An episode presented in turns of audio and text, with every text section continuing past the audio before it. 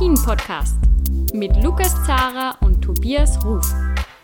Hallo zu einer neuen Ausgabe von Après-Ski, der Alpin-Podcast von skionline.ch. Diesmal wollen wir die Rennen aus Saalbach, Hinterklemm und aus Kranjska Gora analysieren. Mein Name ist Lukas Zara, ich bin stellvertretender Chefredakteur bei Spox Österreich und auch heute bei mir Tobias Ruf, der Wintersportchef von Chiemgau 24. Servus Tobias. Die besten Abfahrer der Welt, die sind nur jenseits von Thomas Drese. Bum, bum, bum, bum, bum. Jenseits von Eden, heute jenseits von Dresen. Servus Lukas, hallo liebe Hörer. Nicht schlecht, wie lange hast du geübt? Ich habe heute Nachmittag, ich war heute äh, Bergwandern, also wir nehmen am Montagabend auf und ich war heute so ein bisschen im äh, Alpenvorland hier in Rosenheim wandern und ja, da habe ich schon ein bisschen gesungen. Aber nicht schlecht, oder Lukas? Ja, oh ja, es wird immer besser. Schauen wir, die Saison geht ja nicht mehr allzu lang, ja. ähm, aber vielleicht, vielleicht wird noch was aus dir, ja? ja Nicht danke, schlecht. Danke. Ja, ähm, du bist ja der Wintersportchef bei Chiemgau 24. Jetzt ähm, hat sich abseits vom alpinen Skisport auch ein bisschen was getan. Ähm, bist du recht eingespannt jetzt mit Biathlon, nehme ich an. Ja, es ist jetzt Biathlon-WM und wer natürlich die deutsche Sportlandschaft kennt, weiß, dass Biathlon die beliebteste Wintersportart ist. Es ist sogar die im Fernsehen zweitmeist gesehenste Sportart der Deutschen. Ähm, im, Wirklich? Ja, ja, im, im Zuge der, der Biathlon-WM hat man da natürlich den Sport auch ein bisschen in den Fokus gerückt und es kommt im öffentlich-rechtlichen wirklich jedes Rennen wird gezeigt. Also wir haben 68 Rennen in der, in der ganzen Saison und jedes Rennen wird ausnahmslos im öffentlich-rechtlichen Fernsehen, also ARD oder ZDF, nicht äh, auf Spartenkanälen, wie wir es bei Ski Alpin ja schon gesehen haben, dass da der Bayerische Rundfunk dann Rennen überträgt. Nein, Biathlon hat so eine Reichweite und so eine Priorität im deutschen Fernsehen, dass es hochgerechnet die zweitmeistgesehenste Sportart hinter Fußball natürlich in Deutschland ist. Und das sagt schon sehr viel über den Stellenwert aus. Und na klar, als Wintersport-Chef bei Chiemgau 24 sind das für uns natürlich diese Tage, an denen ähm, wir natürlich super viel äh, berichten, ob das Interviews sind, Hintergrundberichte und Live-Ticker, alles was dazugehört. Und ja, eine Biathlon-WM ist ein Highlight und gerade auch in einer nicht-olympischen Saison, ähm, in der jetzt, wir haben auch keine alpine äh, WM oder eine nordische WM, haben wir dieses Jahr nicht. Und deswegen, es gibt viel zu tun gerade, aber macht Spaß und sind schöne Weltmeisterschaften. Antolz ist ein ganz toller Standort für, äh, für Biathlon und wir haben ja auch jetzt endlich die erste deutsche Medaille, Lukas. Genau, ja. Ähm, ihr, habt schon ihr habt schon jubeln dürfen. Auch die Südtiroler haben Grund zur Freude Mhm. gehabt. Jetzt äh, eine Frage hätte ich noch, bevor wir zum, zum Skifahren kommen dann. Ja. Ähm, wer macht denn jetzt dann mehr Medaillen? Österreich oder die Schweiz? Was glaubst du bei dieser Biathlon-WM? Ich äh, glaube, dass es die Schweiz sein wird, weil sie eine sehr gute Damenstaffel haben und die da noch was reißen Aha. kann. Okay. Ja. Tut mir leid. Ja, na, passt schon, aber ähm, ja, äh, es, wir waren auch schon mal, also wir Österreicher waren auch schon mal wirklich stärker im, im Biathlon. Jetzt ist schon länger nichts gegangen. Ich bin gespannt. Äh, es wäre natürlich schon irgendwie wichtig, wenn da zumindest eine Medaille rausschauen würde. Aber Mhm. Du, ja, äh, wir waren auch schon stärker, wir Deutschen, ja. Also stimmt, ja. Wir haben damit Da habe ähnlichen ich jetzt, ne, ich habe jetzt eh wieder gelesen, da so die Überschrift, ja, endlich haben äh, Deutschland Ja, ja. die erste Medaille. Also ja, genau. Naja, du, ich sind die meine, Ansprüche andere. aus, aus fünf Rennen eine Silbermedaille boah, ist für Deutschland natürlich ja nicht zufriedenstellend. Aber man muss natürlich auch immer wieder anmerken, mit Magdalena Neuner und Laura Dahlmeier hatte Deutschland zwei Jahrhundertathletinnen, die bei so einer WM alleine äh, fünf oder sechs Medaillen geholt haben. Ähm, jeweils die alleine eigentlich damals immer die Medaillenspiegel gewonnen hatten. Und da ist man natürlich sehr verwöhnt. Du kennst es, Lukas. Wir haben nämlich die aktuelle Thematik genau auf dem gleichen Level, was das österreichische Skifahren bei den Herren im Technikbereich angeht. Wenn du Jahrhundertathleten hast, die am Start sind und dir entsprechend die äh, Erfolge am Fließband liefern, entsteht natürlich in der Öffentlichkeit eine Erwartungshaltung. Und wenn diese Jahrhundertathleten dann nicht mehr da sind, sind die Erfolge nicht mehr in dem Umfang da. Und schon fang, fängt man an, natürlich Dinge zu hinterfragen, weil in einer Zeit, in der man extrem erfolgreich ist und alles läuft, neigt der Mensch ja, jeder kennt es aus seinem Leben auch, neigt der Mensch ja dazu, erstmal natürlich an Dingen festzuhalten. Ist ja ganz logisch. Wenn was funktioniert, warum soll ich dann alles auf den Kopf stellen? Ergibt ja mhm. keinen Sinn. Und da äh, denke ich, erleben wir das jetzt gerade im Biathlon, aber es sind solche Phasen auch immer Chancen, um neue Prozesse in Gang zu setzen. Das gilt natürlich auch für die Österreicher im, äh, im alpinen Bereich, was, was die Techniker angeht. Diese Zeiten gehören im Sport dazu. Und das sind die Zeiten, in der man Impulse setzen kann, die dann mit der Zeit greifen. Kein Impuls im Sport, äh, ich, ich verändere was und es funktioniert von heute auf morgen. Das mag im Fußball mal funktionieren. Ich hau den Trainer raus, äh, bringe einen neuen und der äh, kommt da erstmal wie der, wie der Feuerwehrmann in die Kabine und, und äh, tritt denen alle, allen auf gut Deutsch gesagt hinten rein und dann klappt es vielleicht für zwei, drei Spiele. Aber wenn du im Sport Dinge substanziell verändern willst, benötigt sowas Zeit. Und das ist im deutschen Biathlon gerade der Fall. Das erleben wir die ganze Saison bei den Herren in Österreich. Und jetzt würde ich sagen, genug Biathlon. Habe ich die Brücke geschlagen, oder? Zu Ski Alpin. Ja, genau. Und äh, ja, es ist jetzt tatsächlich auch der Fall, dass auch im alpinen Skisport, äh, ja, in dem Fall derzeit ein Deutscher die großen Schlagzeilen schreibt. Machen wir eine kurze Pause und dann besprechen wir die Rennen aus Saalbach Hinterglemm. Servus, da ist der Dresden Thomas und ich wünsche euch viel Spaß mit der neuen Folge Après-Ski. Macht's es gut, Servus.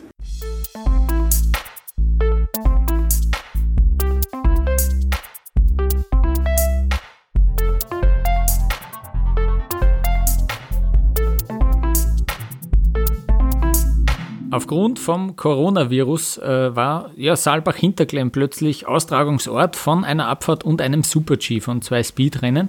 Das Ganze aber schon unter der Woche passiert. Warum? Äh, ja, am vollgepackten Wochenende ähm, von der FIS. Äh, die FIS hatte da auch ein ziemlich straffes Programm gehabt. Es gab ja auch ein Skifliegen am Kulm beispielsweise. Gab es dann keine freien TV-Zeiten mehr. Und auf, aufgrund dieser TV-Zeiten, aufgrund dieser TV-Übertragungen hat man sich dazu entschieden, entschieden, diese Rennen schon am Donnerstag und am Freitag auszutragen.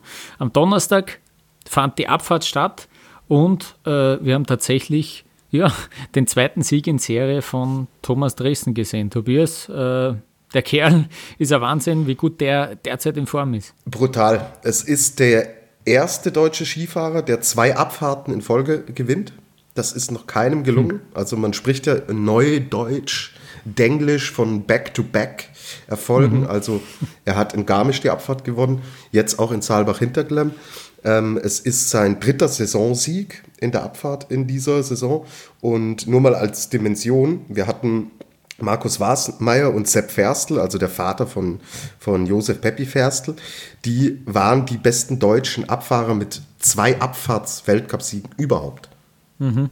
Und Thomas Dresen hat das innerhalb ja, von zwei Weltcup, äh, Weltcups jetzt direkt hintereinander geschafft. Und äh, also in, innerhalb von zwei Wochen hat er das geschafft, wofür äh, Namen wie Wasmeier und Ferstl, die ja keine kleinen Namen sind, äh, eine ganze Karriere gebraucht haben. Und äh, es ist der dritte Saisonsieg im, in der Abfahrt. Zum Super G kommen wir später ja auch noch. Der ist wahnsinnig gut in Form.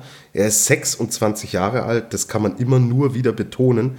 Was wir hier für einen Ausnahmeathleten im deutschen Team haben, das wird jetzt immer offensichtlicher und immer be bewusster, dass er einer ist, der, wenn er gesund bleibt, Skigeschichte schreiben kann. Und zwar nicht nur in Deutschland, sondern ähm, Weltcup, also international, kann er einer der erfolgreichsten werden, weil das ist schon sehr bemerkenswert.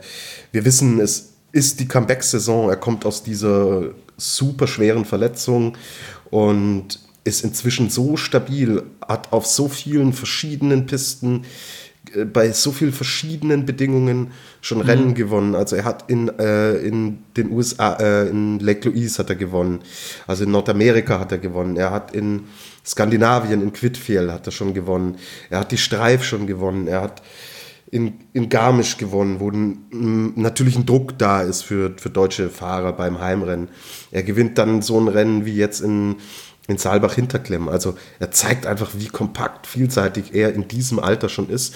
Und wir wissen es, wir haben es hier auch schon thematisiert, das Knie ist ja noch nicht bei 100 Prozent. Er ist ja noch nicht so, dass er sagt, dass er komplett schmerzfrei ist. Ja, er hat Gröden ausgelassen wegen, äh, Knie, wegen äh, seines Knies und er sagt es immer wieder, so ganz stabil ist er nicht. Ja, und ähm, irre, irre. Mhm. Also Absolut. ich bin schwer begeistert, du. Ja, äh, irre ist ein gutes Stichwort. Das waren nämlich diese ersten, ja, 20, 20, 25 Fahrsekunden von dieser Abfahrt, mhm. die nämlich extrem brutal waren. Also die ganze Strecke war in der Sonne, muss man sagen. Das war, äh, das ist ja doch im Vergleich zu anderen Weltcup-Orten äh, sehr speziell, äh, dass eigentlich die ganze Strecke perfekte Bodensicht war, äh, weil die Sonne heraus war am Donnerstag. Ähm, es hat Neuschnee gegeben, äh, recht viel unter der Woche. Deswegen hat man nicht die gesamte Abfahrt, wie so oft schon in diesem Winter auch, äh, nicht die gesamte Abfahrt fahren können. Aber die, die Organisatoren haben wirklich vollste Arbeit geleistet, dass die Piste, die es dann gegeben hat, auch wirklich frei war und gut war und äh, ja, faire Bedingungen äh, ja, dargeboten haben für die Athleten. Ähm, es gab ein Training noch am selben Tag, das ganze 14 Sekunden lang gedauert hat, damit man diesen oberen Streckenabschnitt äh, noch dazu nehmen kann, weil das einzige Training, das es unter der Woche gegeben hat, ja überhaupt nur ähm, weiß ich glaube sogar vom, vom ursprünglichen Super-G-Start äh, aus äh, gefahren wurde. Ähm, also das Arbeitspensum war groß äh, und dieses Rennen, das wir dann gesehen haben, ja, ähm, war vor, vor, allem schon in diesen ersten 25 Sekunden sehr spektakulär und teils auch gefährlich. Da hat es auch ähm, den einen oder anderen Sturz gegeben, ähm, aber danach kam eben dieses Gleitstück, wo es wirklich darum ging, aus diesem schlagigen Stück mit Highspeed-Kurven das Tempo mitzunehmen. Und das fand ich, ja, das fand ich als, als TV-Zuseher ein bisschen unglücklich gewählt, dass man da ähm, eine Zwischenzeit mitten in den Highspeed-Kurven hatte und danach und auch mittendrin noch diese Geschwindigkeitsanzeige mitten in diesen Kurven. Und danach kam dieses Gleitstück von 30 Sekunden, wo eigentlich nichts passiert ist. Es gab dann diese Traverse, wo die Athleten vielleicht die eine oder andere höhere oder niedrigere Linie gefahren sind, aber grundsätzlich hat das alles ziemlich gleich ausgeschaut bei jedem Fahrer. Und dann muss 30 Sekunden warten und plötzlich hat es naja, zum Teil auch unerklärlich äh, viel Rückstand oder Vorsprung gegeben. Mhm. Äh, das fand ich jetzt als, wie gesagt, als TV-Zuseher vielleicht auch ein bisschen unglücklich gewählt, äh, dass man vielleicht dann noch eine Geschwindigkeitsanzeige mitten in diesem Gleitstück hinstellt. Dann kann man das ja auch ein bisschen besser noch erklären, wie dieser Zeitsprung dann zustande kommt.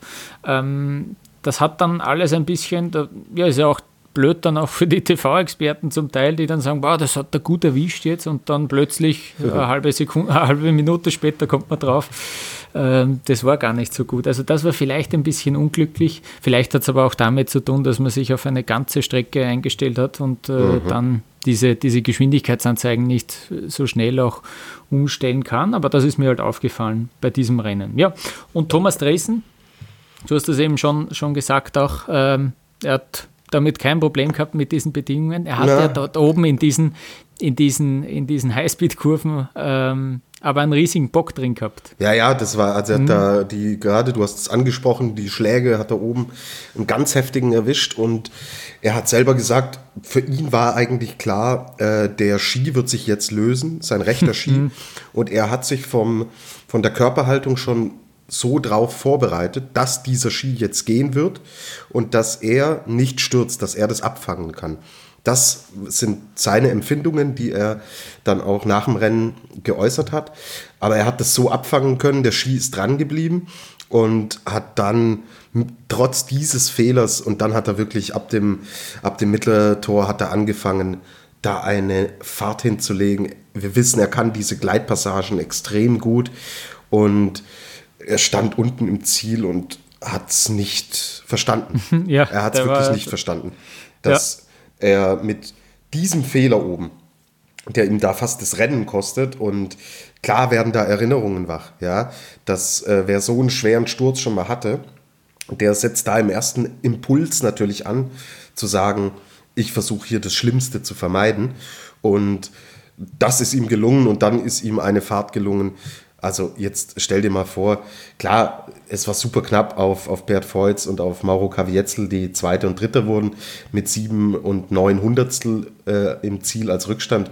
Aber ohne diesen Fehler hätte Dresden da eine Zeit hingelegt, die äh, ganz deutlich gereicht hätte für mhm, den Sieg. Ja. Also das wäre ein großer Abstand gew äh, gewesen und geworden und völlig ungläubig äh, stand er dann da unten und ja, da schließt sich der Kreis. Er hat mit 21 sein Weltcup-Debüt äh, gefeiert und gegeben in Saalbach-Hinterklemm und ja, jetzt hm. stehen wir ganz oben auf dem Podest. Damit ja. war damals auch noch nicht zu rechnen, als er als 21-jähriger Kerl in den Weltcup gekommen ist. Genau, ist ja auch dort in der Gegend in Saalfelden in die Schule gegangen, mhm. hat dann auch gesagt, er hat viele bekannte Gesichter aus dieser Zeit wieder gesehen. Er hat die 19 schnellste Zeit im ersten im ersten Abschnitt äh, ja. hingelegt. 17 schnellste Zeit in diesem Kleidstück dann danach, aber danach eben äh, ja, war er der schnellste. Ja, ähm, und das hat ihm dann sozusagen diesen Sieg eingefahren. Und er hat dann auf der Pressekonferenz nach dem Rennen ein bisschen erklärt, dass eigentlich sogar ausgerechnet dieses schlechte, aus seiner Sicht, dieses schlechte Rennwochenende in Kitzbühel ein bisschen der ausschlaggebende Grund war für diese zwei ja, darauf folgenden sehr guten Wochenenden wie in, Garmisch schon äh, exzellent gefahren mit dem Sieg und jetzt auch in Saalbach Hinterklemm. Hören wir kurz, was Thomas Dresen ja, zu, dieser, zu dieser Zeit, zu diesen drei vergangenen Wochen jetzt sagt. Ich habe, also was ich in der, in der Woche in Kitzbühel gelernt habe, für meine weitere Karriere, das glaube ich, das habe ich bis dahin noch nie gelernt. Weil da wollte ich einfach alles äh, extrem, einfach sehr perfekt machen. Und durch dieses Perfekte war ich nicht mehr locker. Äh, ich habe vergessen, worum es geht, worum es mir beim Skifahren geht. Und das ist einfach Spaß haben beim Skifahren selber. Und ich, mir ist in erster Linie darum gegangen, ah, ich muss alles perfekt machen. Und durch das war ich nicht mehr locker. Und dann war alles mit Gewalt und das, da hat mir das Skifahren dann auch keinen Spaß gemacht.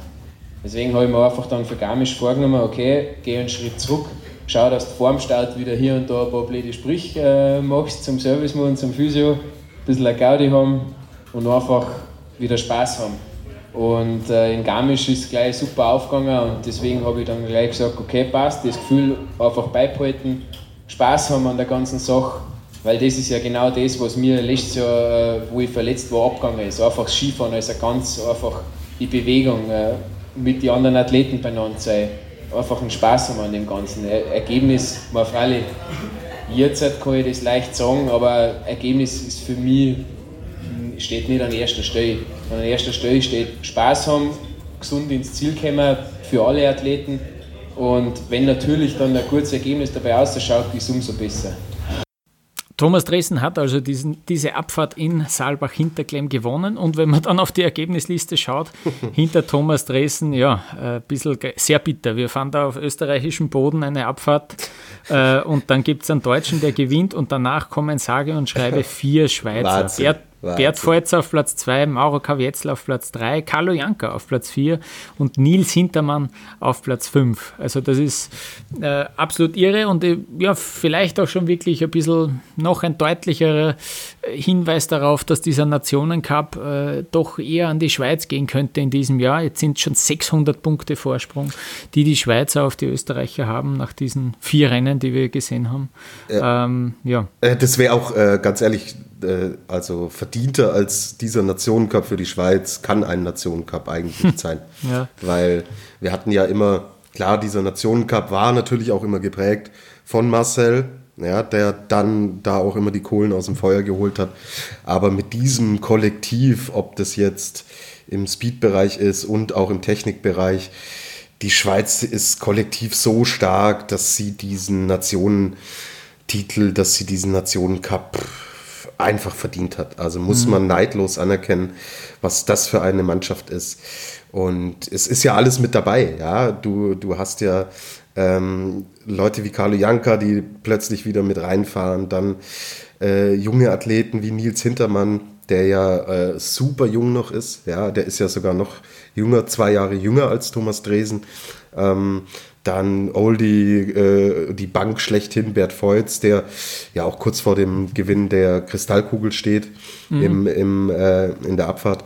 Und es ist einfach ein Kollektiv, das bärenstark ist und dass diese Nation ähm, Geschichte einfach verdient hat. Ja. Also ja. Muss, muss man neidlos anerkennen. Und ähm, ich schaue gerade mal rein. Moment. Bert Feutz hat Vorsprung, ja. Also er hat 600 Punkte, Thomas Dresen hat 406 Punkte. Wir haben noch zwei Abfahrten, die anstehen. Also ähm, für den Sieg gibt es 100 Punkte es müsste schon alles zusammenkommen, damit da äh, noch was passiert. Und es wird nicht passieren. Bert Feutz wird sich diese Abfahrtswertung holen und die ist auch verdient. Und ja, du sprichst es an. Ich habe es dir ja auch geschrieben, Lukas. Der Kollege Schröcksnadel, der ja so erpicht ist auf diese Nationenwertung, der wird sich gescheit geärgert haben. Ja, da ja. springt Österreich ein, äh, stellt innerhalb von zehn Tagen, also absoluten Respekt wie man das in so kurzer Zeit so gut organisiert.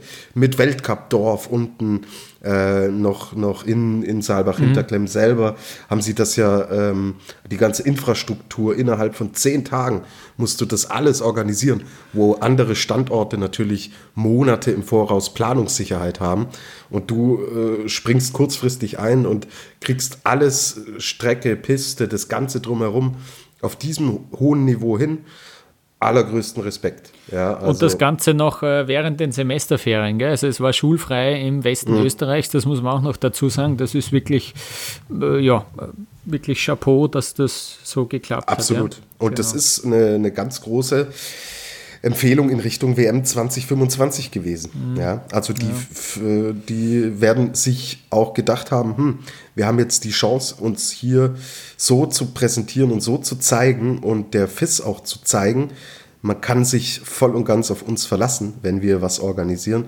Also ja, auch wenn es keinen österreichischen äh, Sieg gegeben hat, das war ein absoluter Erfolg für den österreichischen mhm. Skiverband.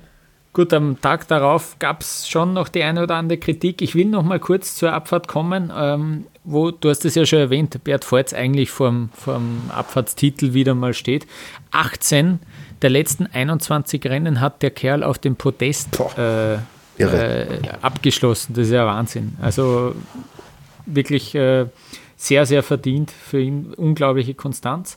Ähm, da wir ihn eh so oft hören und so oft in den Top 3 haben, äh, habe ich mir gedacht, äh, lassen wir doch noch Mauro Kavietzel mhm. äh, zu Wort kommen, der nämlich nur 900 hinter Dresden dann gelandet ist. Ich glaube, du hast das auch schon erwähnt, der ja in diesem Gleitstück extrem stark war ähm, und dort äh, mit Abstand die Bestzeit gefahren ist. Ähm, nur dann oben und unten ja, ein bisschen Zeit verloren hat und deswegen eben äh, ja nicht gewonnen hat. Aber ähm, hören wir kurz selber, was er zu diesem Rennen noch sagt. Mauro Kavietzel. Ja, ich habe äh, Risiko auf mich genommen, ist mir aufgegangen im oberen Teil. Auch das kann natürlich immer auf die andere Seite kippen natürlich. Ja, bis zum Schluss, letzter Abschnitt, habe ich noch einen Schnitzer drin, der natürlich viel kostet, aber das, schlussendlich ist das Rennsport, jeder kann irgendwo einen Fehler machen, Risiko wird immer eingegangen. Und darum zählt wirklich, was im Ziel ist. Und das ist nicht top, ganz aufgegangen bei mir heute, aber trotzdem bin ich sicher sehr glücklich, dass es so aufgegangen ist. Mauro Kavietzel, also einer dieser vier Schweizer, die dort ganz vorne reingefahren sind. Äh, nur kurz erwähnt, der beste Österreicher landete auf Platz 6, das ist Vincent Griechmeier. Ähm, und das war auch der einzige ja, in den Top 10 von den Österreichern. Ich würde äh, dann sagen, kommen wir, kommen wir zu dem Rennen am Freitag zum Super G, wo es ja nicht mehr so viel Sonnenschein gab, wo es mhm. äh, zur Geduldspartie wurde. Das muss man ganz offen so sagen, denn das Rennen wurde mehrmals verschoben. Insgesamt über drei Stunden äh, gab es da eine Verspätung. Es gab äh, zuerst Schneefall, äh, dann gab es heftigen Wind und ich äh, habe es dir auch schon geschrieben, Tobias, äh, dass ich mir, wie ich das die erste Live-Schaltung ins Ziel gesehen habe, äh, war mir eigentlich relativ klar, dass das nichts mehr wird. Also da, haben wir, da hat man irgendwie gehofft, dass der Wind noch einschläft. Und ich bin dann sogar selber selber sporteln gegangen und habe nicht mehr mit einem Rennen gerechnet, äh, weil, vor allem weil das ja dann schon in den Nachmittag hineingegangen ist. Aber sie haben dann tatsächlich noch ja, ein Rennen durchgebracht. Und da gab es dann schon etwas Kritik äh, von, von ein paar Läufern, ob das jetzt wirklich so notwendig war. Ähm, demjenigen, den es am meisten wurscht ist und der sich am meisten freut, dass es ein Rennen gegeben hat, war nämlich Alexander Omot Kilde. Der hat jetzt ich muss sagen, leider seinen ersten Saisonsieg gefeiert und jetzt hat er ähm, diese, ja, diese, diese Führung sogar im, im Gesamtweltcup übernommen ähm, mit diesem Sieg. Und äh, ja, jetzt wird es leider nichts mehr mit einem Gesamtweltcup-Sieger, der keinen einzigen Saisonsieg hat. ähm, das hat ihn auch ein bisschen genervt, diese Frage schon immer, aber ich hätte es wirklich sehr schön gefunden. Und äh, ja, Kilde hat gewonnen vor Mauro Kavietzel, der auch einen Tag danach extrem stark war. Und dann kam als einziger eigentlich mit einer hohen Startnummer erneut Thomas Dresden aufs Podest, der Dritter geworden ist mit der Startnummer 19. Und äh, das muss ich ihm jetzt schon irgendwie auch zugute halten, dem Thomas, dass er, obwohl er Dritter geworden ist, dann doch auch gemeint hat, äh, ob es die Durchführung von diesem Rennen wirklich gebraucht hätte. Ähm, das hat er ein bisschen angezweifelt, ähm, weil es halt doch auch ja, ein bisschen gefährlich war, die Sicht war schlecht. Es gab viele Ausfälle, es waren nur 38 Fahrer dann am Ende in der Wertung von ein bisschen mehr als 50 sind gestartet. Also es gab so circa 15 Ausfälle, auch einige Österreicher darunter. Ähm, auch Bert Feutz ist ausgeschieden, hat das dann auch ein bisschen hinterfragt. Es war grenzwertig. Wie siehst du das, Tobias? Ja, ja, das, das war's. Aber mhm. das ist ja nicht die, die Schuld der Organisatoren, die da die Piste und den Weltcup präparieren, sondern das entscheidet dann die Rennleitung. Und ja, man sieht ja, ein Blick auf die Ergebnisliste sagt ja alles. Ja, also Kilde Startnummer 7, KW Jetzel Startnummer 5, dann sind die Startnummern 4, 1, 6, 12, 8, 9 und 13 in den besten 10. Also hinten raus hattest du eigentlich kaum mehr eine Chance bei dieser Sicht. Ähm, da ein gutes Rennen zu fahren. Und ich habe es dir auch geschrieben, wenn der Thomas Dresen eine Startnummer gehabt hätte aus dem vorderen Bereich, also sagen mhm. wir mal 12 oder 13 abwärts, hätte er das Rennen gewonnen. 100 Prozent. Er ist 31 Hundertstel zurück und ähm, wenn man gesehen hat, wo die anderen mit den hohen Startnummern gelandet sind, dann ähm, ja, hat man schon gemerkt, da geht eigentlich nichts mehr. Und da waren noch so viele Schläge schon wieder in der Piste und ähm, ja, schwierig, aber weil man, dass so ein Rennen läuft und sie müssen 30 runterkriegen und das haben sie gemacht und dann, ja, okay, hat man es hat man's ja. halt laufen lassen und das ist immer von außen immer, finde ich, schwer zu beurteilen, aber mhm. klar, wenn sich die Athleten so äußern, dann ist das eigentlich schon ein, ein, deutlicher Hinweis, dass man nicht immer da alles, alles äh, setzen und investieren muss. Ja. Mhm.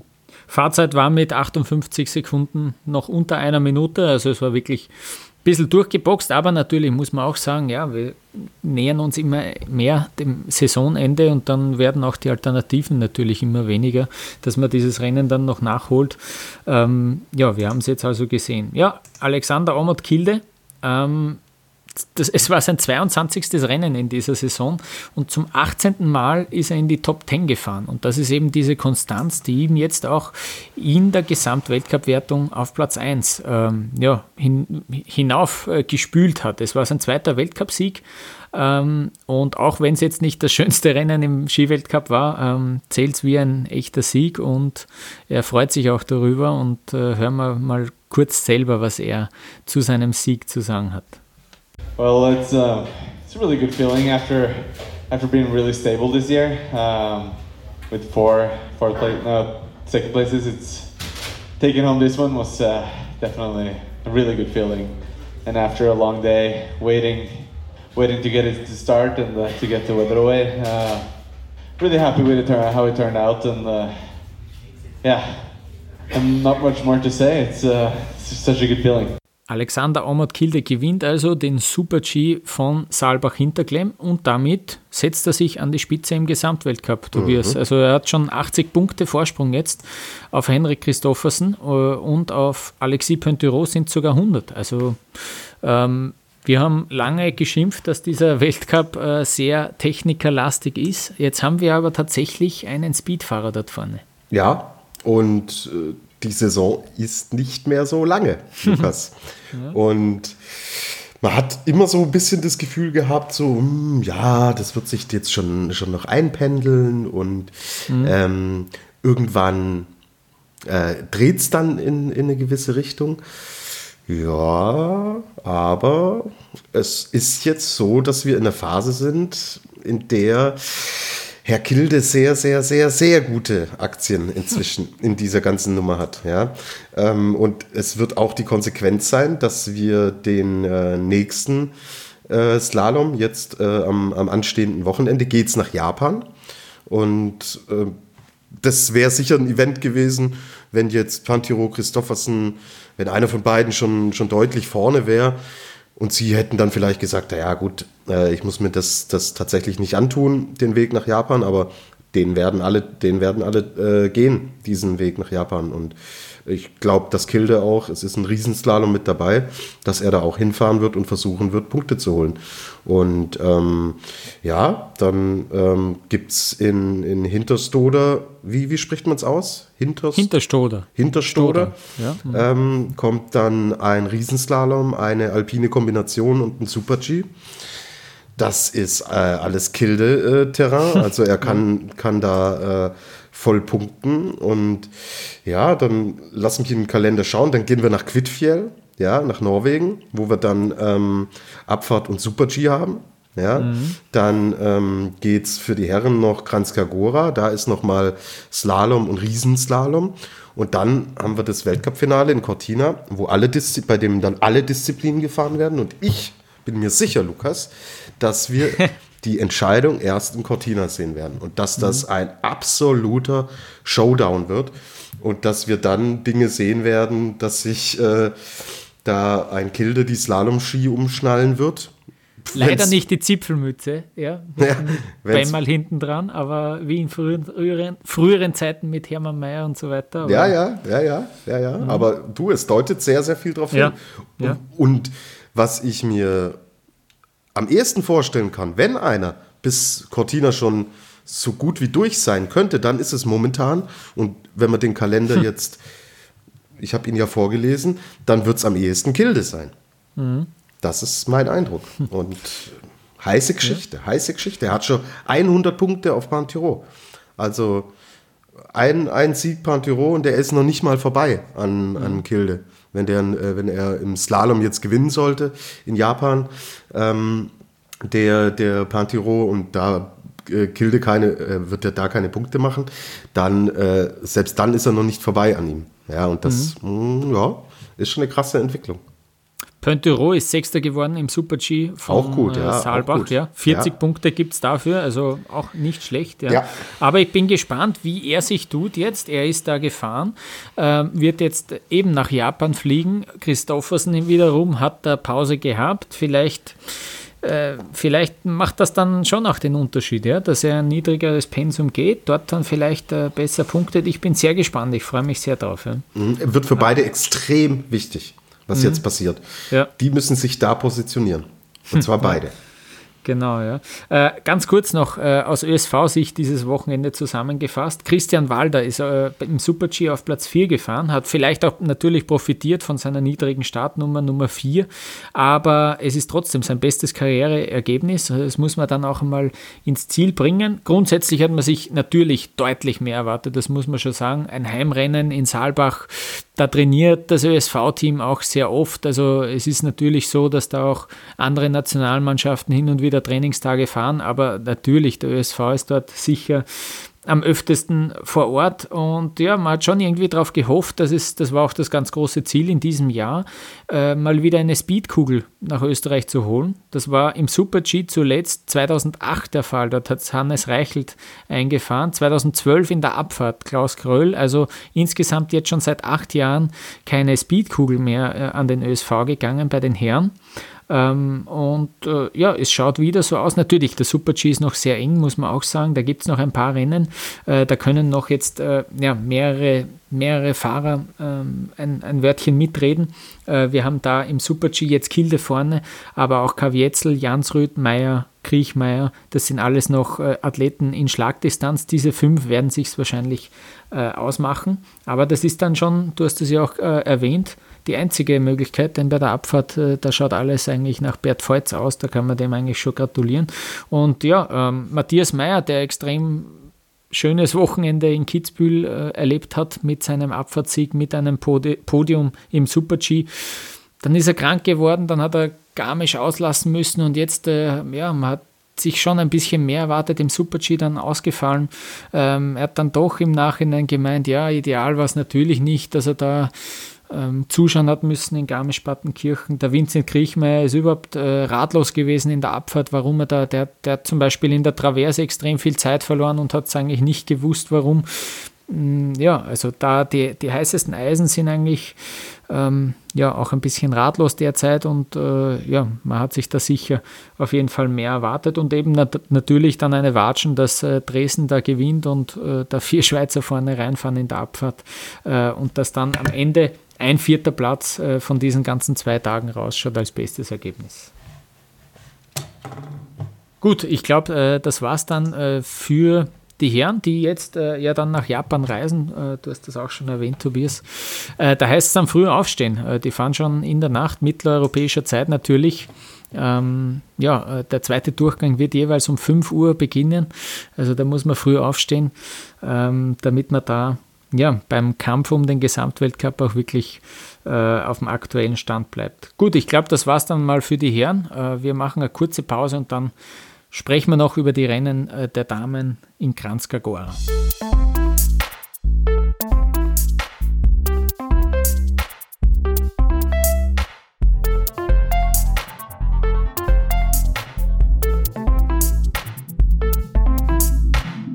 Eigentlich hätten die Frauen in Maribor fahren sollen, aber dort gab es zu wenig Schnee. Deswegen sind sie kurzerhand nach Kranjska Gora ausgewichen. Ein Weltcuport, den man ja aus dem Herren-Weltcup äh, äh, aus den letzten Jahren schon äh, kennt. Äh, sie sind dann auch am selben Hang gefahren, die Damen. Am Samstag gab es einen Riesenslalom, am Sonntag einen Slalom. Ähm, der Start beim Riesenslalom war knapp unter dem Reservestart der Herren. Das habe ich ein bisschen schade gefunden. Dadurch war das Rennen auch relativ kurz. Es gab beide Läufe ja, mit einer Laufzeit von 57 Sekunden, 56 Sekunden. Das war ein recht kurzes Rennen, aber ähm, die Piste, das war das Wichtigste, war, war eisig, war hart und hat durchaus ähm, ja, den, Umständen, den Umständen entsprechend faire Bedingungen geliefert. Man muss sagen, da im Zielhang wurde es dann schon schlagig äh, im Verlauf des Tages.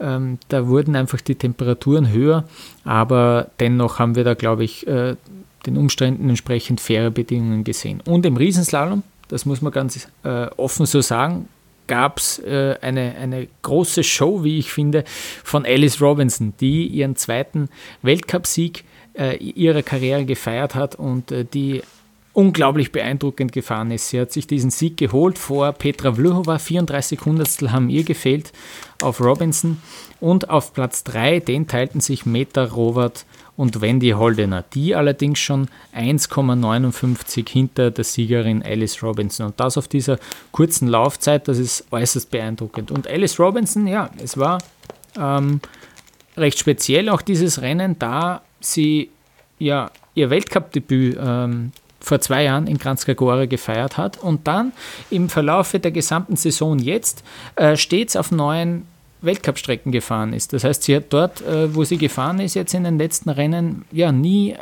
Erfahrungswerte äh, gehabt, auf die sie zurückgreifen kann. Und äh, ein, ein, weiterer Unterschied äh, von dem Rennen in Kranjska Gora im Vergleich zu den anderen war, dass sie erstmals eine Startnummer unter den ersten sieben hatte. Sie ist mit der Startnummer vier ins Rennen gegangen und vielleicht war dann auch das entscheidend dafür, dass sie extrem viel riskiert hat. Sie hat wirklich alles da gegeben und sie hat diese unglaublich extremen Schräglagen wieder gezeigt, wie wir sie auch schon in Sölden zum Saisonauftakt gesehen haben. Und äh, diese, ja, diese Schräglagen, mit denen sie dann so unglaublich bestechend aus jedem Tor eigentlich ähm, heraus beschleunigen kann. Nämlich so, dass man es, und das kommt nicht oft vor, dass man es auch in den TV-Bildern sieht. Äh, das hat sie eben einfach ja, zur schnellsten Läuferin in Kranjska Gora gemacht. Ähm, eine Fahrt am Limit, die aber auf jeden Fall aufgegangen ist. Hören wir kurz, was Alice Robinson zu ihrem Sieg in Kranjska Gora sagt. Yeah, um, I had my first World Cup here two years ago and didn't qualify, but um, yeah, I love the slope. I just felt really confident on it from the first run, and just um, I felt like I'd skied it heaps of times, even though I hadn't really. But I just, yeah, I found it easy to kind of pick points, the places where I could really push it and the places where I needed to back off a bit. Um, and even that mistake in the first run, I kind of just had to learn from that from the second run. Yeah, um, I raced in Maribor last year, which is actually where I first qualified for the second run. So yeah, these ra- these races in Slovenia are pretty um, big parts of my career for me so far, which is pretty exciting.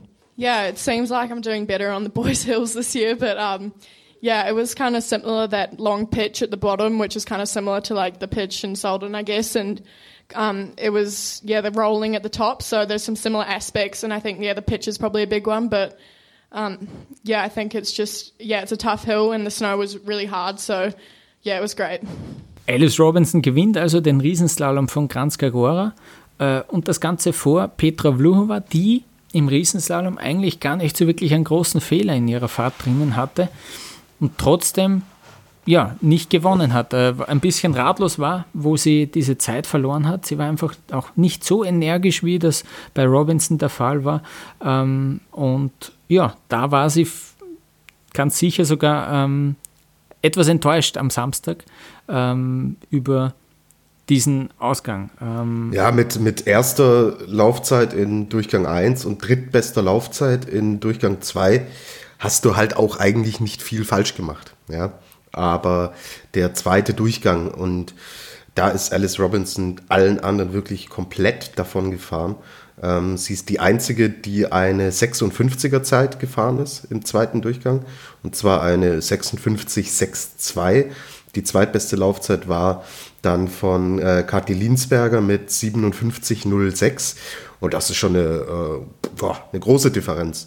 Und ja, also für Vlhova natürlich komisches Gefühl. Eins und drei und am Ende bist du Zweiter. Da haben wir im Laufe der Saison schon ganz andere Sachen gesehen, dass du mit viertbester und siebtbester Laufzeit Rennen gewinnst. So, ähm, deswegen kann ich das schon verstehen, dass sie da ja, sich ein bisschen geärgert hat. Ähm, ich habe schon angesprochen, Platz 3 haben sich geteilt, Robert und Hollener. Äh, mhm. Für Robert war es ähm, ja, das zweite Podest in ihrer Karriere und generell ein starkes slowenisches Resultat. Robert äh, auf Platz 3 und auf Platz 6 Tina Robnik. Also da gab es ja ein Erfolgserlebnis für vor, vor heimischem Publikum. Ähm, Meta Robert, die ja noch extrem jung ist auch, äh, erst 21 Jahre alt und die immer wieder schon äh, in den letzten Wochen, Monaten ihr Talent auf, aufzeigen hat lassen. Ähm, ich glaube, die ist wirklich auch eine für die Zukunft. Das wird sehr viel Talent nachgesagt und die kann da wirklich auch noch, die hat sicher noch äh, sehr große Jahre vor sich. Und für Wendy Hollener war es überhaupt ähm, ja, das zweite Podest in dieser Disziplin im Riesenslalom. Ähm, sie hatte auch schon in Courchevel einmal einen dritten Platz belegt im Riesenslalom. Also da hat sie erneut ähm, ja, das Podest erreichen können in dieser Disziplin. Und äh, ja, es muss natürlich auch erwähnt werden, Michaela Schifrin stand nach wie vor nicht am Start, äh, hat sich äh, dazu entschieden, auch dieses Weltcup-Wochenende auszulassen. Ähm, von ihrem Management hat es äh, geheißen, dass es derzeit auch noch keine Entscheidung gibt, wann und ob Schifrin wieder in dieser Saison äh, in den Weltcup zurückkehren wird. Und das Management hat auch wirklich darum gebeten, dass man da auch von Spekulationen absieht und äh, da auch keine Berichte sozusagen tätigt. Ähm, deswegen wollen wir das auch einfach so stehen lassen. Hoffen natürlich, dass es ihr den Umständen entsprechend gut geht und dass wir sie trotzdem bald auch wieder im Weltcup sehen werden. Ähm, Reden wir kurz noch über die, die, die Weltcup-Wertung, auch im Riesenslalom. Da ist ja Federica Brignone nach wie vor äh, auf Platz 1, äh, die aber sich durchaus auch ein bisschen ja, mehr erwartet hat, dass sie vielleicht auch im Gesamtweltcup äh, näher an Schifrin herankommt. Äh, sie war eben zuletzt im Riesenslalom die Beste, hat da aber ja mit mit ihrem äh, achten Platz von Kranjska Gora jetzt auch nur, ich meine, es waren 32 Punkte, aber auch nicht so fett gepunktet, wie sie sich das vielleicht vor, vorgestellt hat. Äh, denn vor diesem Wochenende war sie ja durchaus in Schlagdistanz auf Schifrin und jetzt hat sie sich im Gesamtweltcup ähm, ja nicht nicht großartig verbessern können. Vlhova ist ihr wieder ähm, ja, näher gekommen und äh, da gab es ja, sicher schon äh, größere Erwartungen, vor allem weil wir ja auch gesehen haben, wie Brignone in den letzten Wochen auch im Speed-Bereich äh, da fett gepunktet hat. Mhm. Ähm, gut, kommen wir gleich zum Slalom.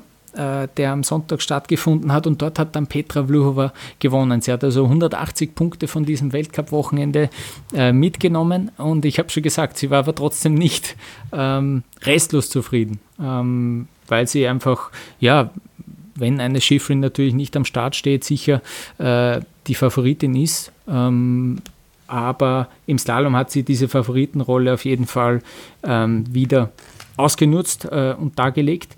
Wobei wir natürlich, Tobias, auch sagen müssen, Vlhova war in diesem Moment oder in, äh, an diesem Tag äh, auch ein bisschen Nutznießerin davon und, und dieser Sieg war durchaus glücklich. Ja, der war durchaus glücklich, weil eigentlich muss dieses Rennen anders, wenn Larsson gewinnen, die die beste Zeit im ersten Durchgang gefahren ist und das Ding eigentlich schon in der Tasche hatte und dann, also ganz kurz vor Schluss hat sie es erwischt und sie hat da einen spektakulären Abgang gemacht und äh, ist gestürzt und ist noch über die Ziellinie äh, gerutscht und ähm, das waren wirklich, oh, also das hat in der Sportlerseele schon wehgetan, ja, dass das Rennen so ein Ende nimmt, den Sieg hätte sie absolut verdient gehabt und äh, Vlhova konnte es unten selbst auch nicht glauben, ja, dass, weil es wirklich komplett danach aussah, dass Sven Larsson das nach unten bringt.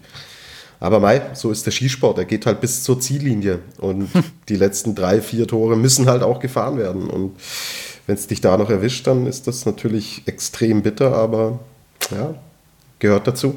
Ist halt leider Teil, des, Teil, der, Teil der Show. Ja, ja es, war, es war ihre, ihre Bilder auch, weil die Sven Larsson hat es da wirklich ja, recht spektakulär abgeworfen, so kurz vor dem Ziel. Sie war ja wirklich weit voraus bei der Zwischenzeit, ja. bei der letzten. Ja.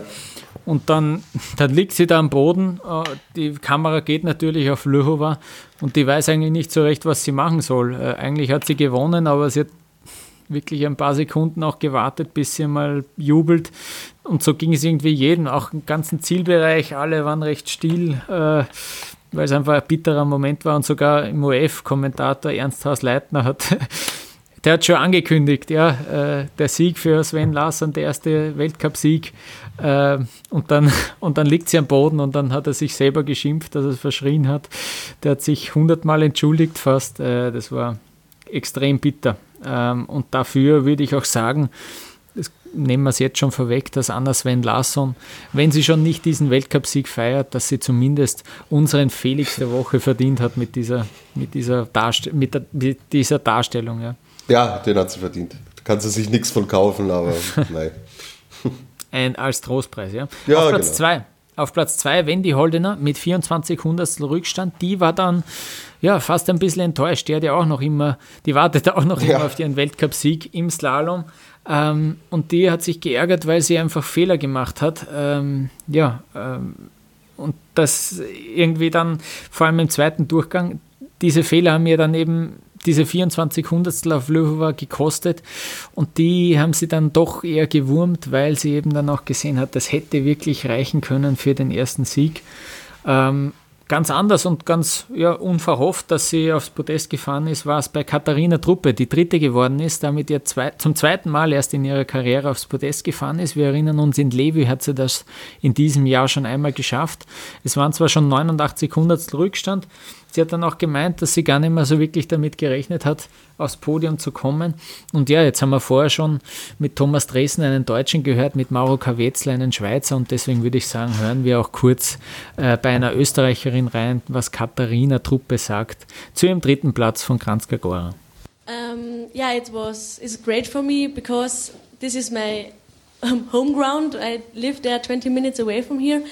And so it was special because my family, friends, fans are all here. And so for me, it's unbelievable. And yeah, I have a little bit Gänsehaut in the finish area. And yeah, it was really nice. Anna was so fast in the first run, and I was happy with my fifth place when I see the green light in the finish area. So I was happy with my race today, and yeah, that's the sport. So for one it's not so good and for me today it was yeah, one of the best day ever.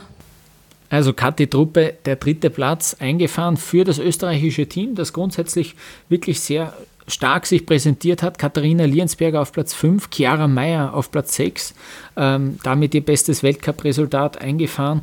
Und das, äh, ja, obwohl dann auch zwei Top-Läuferinnen eigentlich noch ausgeschieden sind. Äh, Kathi Gallhuber hat zum Beispiel nicht gepunktet. Und es gab unter der Woche, du hast es eh schon ein bisschen auch äh, angesprochen vor, Kritik vom Präsidenten, von Peter Schröcksnadel. Der hat nämlich äh, angesprochen zum hundertsten Mal auf dieses äh, Thema Nationencup.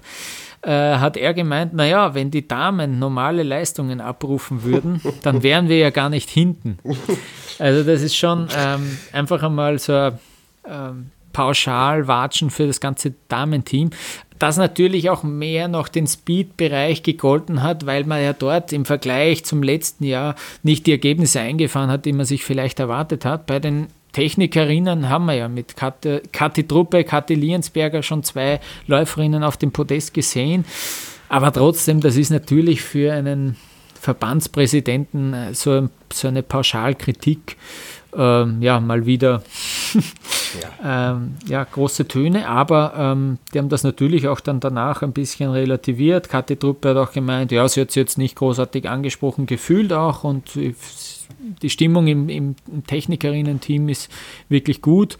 Ähm, und äh, der Damen-Cheftrainer, der hat das, äh, diese Aussage von Peter Schröcksnadel dann auch ein bisschen noch bestätigt. Äh, Christian Mitter, der hat dann auch irgendwie gemeint, ja, es, äh, wir brauchen uns da ja nichts schönreden. Es ist schon so, dass wir vor allem eben im Riesenslalom auch äh, nicht stark sind. Da war es eben mit Platz 14 äh, das beste, als beste Österreicherin. Das war natürlich auch wieder sehr, sehr wenig. Äh, du hast es ja auch schon gesagt. Also im Riesenslalom, das ist einfach die Riesenbaustelle, sowohl bei den Männern als auch bei den Damen.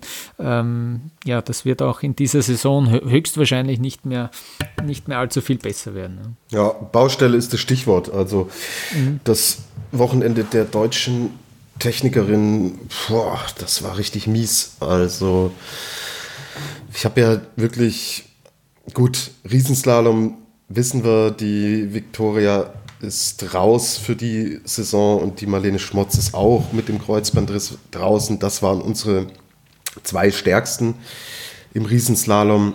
Und ja, Lena Dürr 23. dann geworden im Riesentorlauf. Und ähm, ja, was mich aber äh, besonders ärgert, also es war tatsächlich auch nur äh, Lena Dürr am Start fürs deutsche Team. Und ähm, im Slalom, da sah es wirklich zu Saisonbeginn super gut aus und da waren wir auch gerade mit Christina Ackermann und mit Lena Dürr hatte man so das Gefühl, hey, hier geht was voran und hier entwickelt sich auch ein Team. Ja, wir hatten ja auch Rennen, wo wir dann vier, fünf Deutsche hatten, die in die Punkte gekommen sind und wo eigentlich alle dann auch zufrieden waren und gesagt haben, hey, die, die äh, Veränderungen, die im Deutschen Skiverband dahingehend auch stattgefunden haben, nach dem Rücktritt von Maria Höfel-Riesch, die äh, tragen jetzt so langsam Früchte, aber boah, in den letzten Wochen geht es leider wieder in die andere Richtung und der Gipfel der äh, schlechten Tendenz war jetzt dann eben Kranzkagora mit einem 24. Platz von Christina Ackermann, die als ähm, ja, als einzige da Punkte geholt hat und Lena Dürr, die eigentlich mit, mit zwölf beste Laufzeit war es ähm, im, ersten, im ersten Durchgang, die da eigentlich ganz ordentlich unterwegs war, dann einfädelt und, und rausfliegt. Und Marina Wallner hat's, äh, hat den zweiten Durchgang auch nicht zu Ende gefahren. Ja, das war Marco Büchel, der ZDF-Experte, hat zusammengefasst und gesagt, das war schlecht. Und da hat er recht gehabt. Und ja, jetzt schauen wir mal. Ich hoffe, dass es jetzt vielleicht in, in Ofterschwang, also in Deutschland, haben wir ja dann jetzt äh, da auch mal wieder einen Techniker-Weltcup äh, zu Hause, dass da vielleicht nochmal so ein Impuls kommt. Ja, dass äh, gerade Christine Ackermann, mit der habe ich zu Saisonbeginn gesprochen, die kommt aus dem Allgäu und für sie ist es der Heimwelt, also ein wirklicher Heim-Heim-Weltcup und da freut sie sich besonders drauf. Vielleicht schaffen sie da nochmal so ein bisschen den, den Turnaround ähm, in die richtige Richtung und Zeit wird's, weil das war leider äh, waren das zwei Schritte wieder zurück und man kann nicht anknüpfen an dem, was eigentlich erstmal ganz gut aussah. Und viel mehr habe ich dazu auch nicht zu sagen. Hm. Zu dem Abhaken dieses Wochenende, ja, Jop. aus deutscher Sicht. Ähm, ja, Abhaken ist, glaube ich, ein gutes Stichwort. Das haben sicher auch die Organisatoren von Chrome Montana gemacht beim letzten Jahr. Du kannst dich, glaube ich, auch erinnern, da haben wir das Problem gehabt mit der Zeitmessung, mhm. äh, wo man dann ja im Nachhinein eigentlich nochmal die, die Athletinnen gemessen hat und dann entschieden hat, wer, wer da gewonnen hat. Und jetzt am kommenden Woche, Wochenende ist es wieder soweit. Also Chrome Montana steht äh, auf dem Programm, zwei Abfahrten und eine alpine Kombination werden gefahren.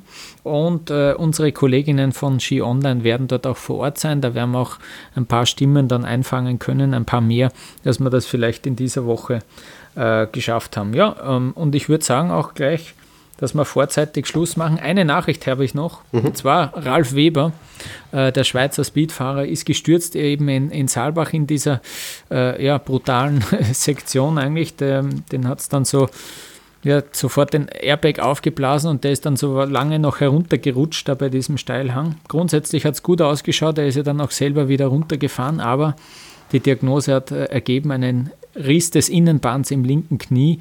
Äh, er braucht zwar keine Operation, aber er muss sechs Wochen pausieren und ja, äh, ob sich das noch ausgeht mit diesen sechs Wochen, das ja, schaut sehr schlecht aus, dass er da noch Weltcuprennen in diesem Winter bestreiten kann für Ralf Weber. Das war eigentlich dann auch schon die letzte Nachricht, die ich loswerden wollte. Tobias, ich würde sagen, wir ja, machen Schluss für heute. Genau, von, von Viktoria Rimsburg gibt es ähm, noch die Nachricht. Sie mhm. war jetzt im äh, Bayerischen Rundfunk zu Gast. In, in Blickpunkt Sport heißt die Sendung.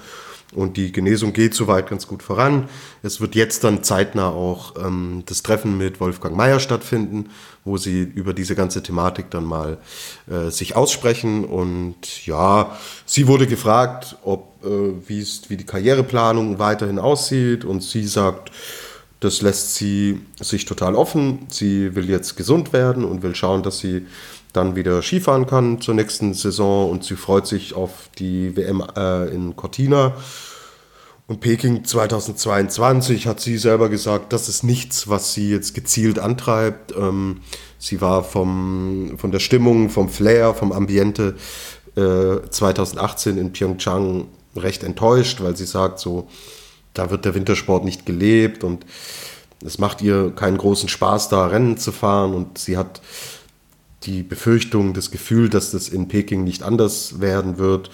Sie lässt sich das total offen, ob sie darauf noch hinarbeitet, sondern schaut, dass sie jetzt gesund wird und dass die Probleme da mal aus der Welt geschaffen werden mit, mit Wolfi Meier. Und genau, das habe ich zum Abschluss noch mhm. zu sagen. Und dann, ja, ich kündige noch eins an, ja, weil mhm. wenn die Holdener, ich will jetzt endlich mal den ersten Slalom-Sieg sehen.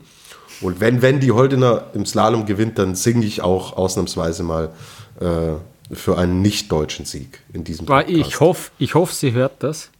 Äh, und ich hoffe, sie motiviert es dann. Drei Chancen hat sie noch: Ofterschwang, Aure und Cortina. Ja, aber, aber Lukas, wenn sie meinen Gesang hört, dann wird sie wahrscheinlich verhindern wollen, dass ich äh, noch mehr singe. Also, das kann das auch wird, Das wird sie motivieren. Das wird sie motivieren bis 10. Okay. Na gut, also. Ähm, das war es dann für diese Woche. Äh, falls ihr Feedback habt, äh, Anmerkungen habt zu unserer Folge, ähm, könnt ihr uns erreichen auf Facebook, auf Instagram, auf Twitter unter Après-Ski Podcast. Wir würden uns freuen. Immer wieder erreichen uns Nachrichten. Äh, es freut uns wirklich sehr und motiviert uns auch in der Arbeit, die wir hier machen. Ähm, gut, also wie gesagt, Wecker stellen am Wochenende für die Rennen in Japan und dann hören wir uns nächste Woche wieder bei Après Ski, der Alpin Podcast von skionline.ch.